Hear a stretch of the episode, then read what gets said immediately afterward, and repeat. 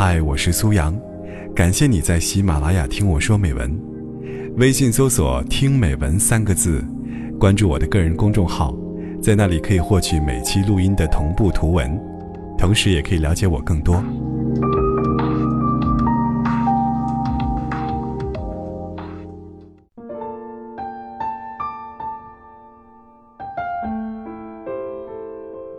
最近我总是在想，能陪自己到最后的是什么样的人？现在我突然想通了，让我觉得真正能陪我到最后的人，不是我强撑着睡意和他聊天到深夜，还不敢告诉他我困了的人，而是我随时和他说我困了，就可以放我去睡的人。因为我永远不必担心。我们过了今晚，就会没有明天。我在等那个死皮赖脸，都不会离开我的人。总会在放弃一个人到尽头时，突然，他整个人活生生出现在面前。听到他的名字，又会忘记，要决心忘掉他的决心。生活没有我想象的那么好，也没有我想象的那么糟。我的脆弱和坚强，也出乎我的意料。有时候，我会脆弱的，因为一句话就泪流满面。有时候，我才发现，我咬着牙走了很远很久。不想看的东西，我们可以把眼闭上；但不愿去想的事情，我们却没办法把心锁上。不再想。对谁有依赖感？最好的状态就是，你在也挺好，你走了，我仍然吃得好，睡得早。总有一天，你不会再需要疯狂的爱情。你想要的，只不过是一个不会离开你的人。读大学的时候，室友的父母来学校看他。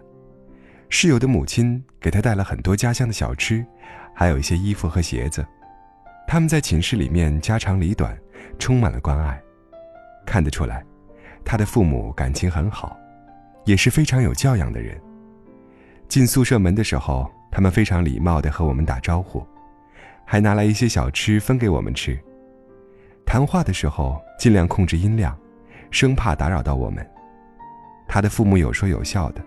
对室友生活和学习问题的意见高度统一，从他们的神态和肢体动作看得出来感情很好。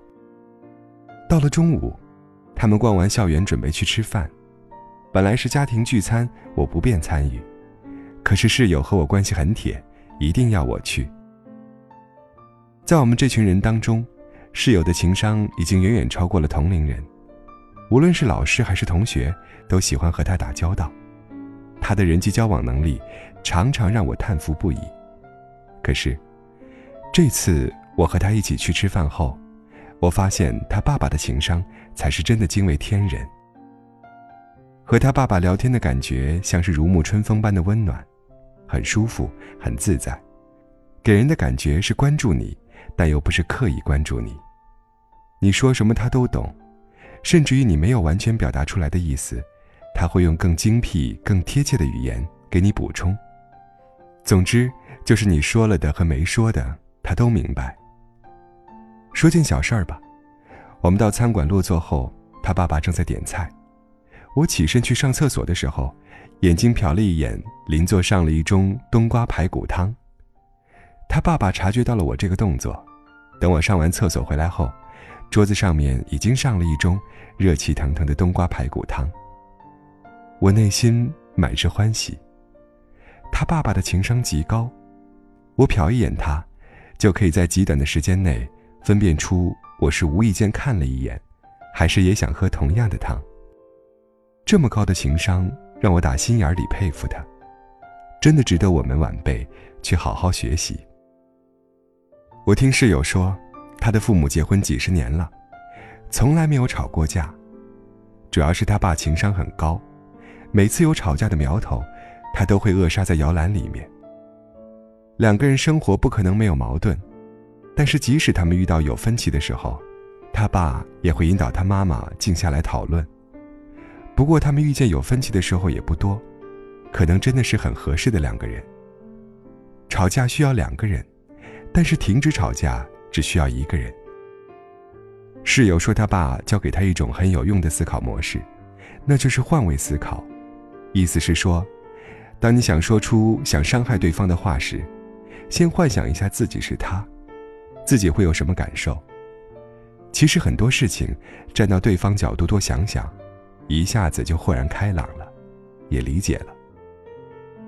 世界上真的没有那么多事情可吵，无非是两个只肯站在自己立场考虑问题的自私之人罢了。我觉得他爸说的好有道理，这种思考模式对我后来的人生产生了很大的影响。上班的时候，我会幻想自己。如果是老板，我会关心公司的哪些问题？于是我视察老板的行为和我的预想做对比，学到了很多管理知识。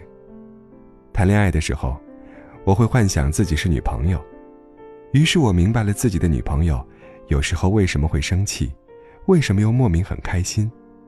设身处地的想一想后，我顿悟了很多。参加工作这几年，我又遇到过很多高情商的人。有一个人让我印象非常深刻，他是一个女同事的老公。有一次，我们部门集体去他们家里聚餐，当时另外一个同事带了女朋友过来了，因为一点小事在他们家里吵架。他当时去劝解的时候，对男孩说了一番话，让我大为震惊。他说：“女人吵架的时候根本不在乎谁对谁错，他们在乎的是男人的态度。”为什么他要这么凶的指责我？为什么他要这么咄咄逼人？但是他们一旦冷静下来，面对外人的时候，会主动说出自己的错误，说是自己作，是自己事儿多。别人来劝架或者评论的时候，他们热衷于听到别人说：“你男朋友对你这么好，你怎么还不知足啊？”他们害怕别人看穿自己的男人根本不爱他。他们对于自己作不作？对不对的问题不在乎，他们在乎的是我的感觉和男人的态度，而男人更在乎的是结果，你对我错，或者你错我对就行了，然后这件事情就算过去了，他们愉快的去干别的事情去了，可是女人却还会为刚才的事情耿耿于怀。男人和女人的思维方式是截然不同的，尤其是吵架的时候，他们在乎的。根本不在一个点上。他的话虽然不能代表全部的人，但是大部分的人确实是这样。他简直比女人还要了解女人。至今我都觉得这段话精彩至极。其实我的那个女同事，也是一个爱作的女人，但是她老公，从来不会给她扣上无理取闹的帽子，不但会引导她去完整表达自己，而且还会欣赏她。作为女人很自然的天性，她从来不会和他在一件事情的对错上争个高低。讲真，嫁人的时候，男人的情商真的比智商要重要的多。情商高的人总是很懂你，情商低的人总是逼迫你去懂他。情商高的人完全没有吵架的欲望，情商低的人就像头蛮牛，一直脸红脖子粗。和你对着干。情商高的人，明白你所有笑话的梗，聊天的时候知道你下一句会是什么。情商低的人，和你完全不在一个频道上。你明明意思是南，他却偏偏要理解成北，而且你的任何解释，他都听不进去。情商低的男人，总以为自己很爱女人，他们往往是以自己认为对的方式去爱的。可是他们不明白，其实这并不是女人想要的。我需要的是梨子，你努力打拼，给了我一卡车香蕉，然后你被自己的努力感动了。可是这对于我来说，又有什么意义呢？在爱情里面，情商比很多东西都要重要。和情商高的人在一起，一点都不累。他给你前所未有的安全感，在他面前。你只需要做真实的自己，时而理性，时而感性，都会觉得舒适无比。人生越往后面走，你会发现，这些越来越重要。余生太长，请嫁给一个情商高的男人吧。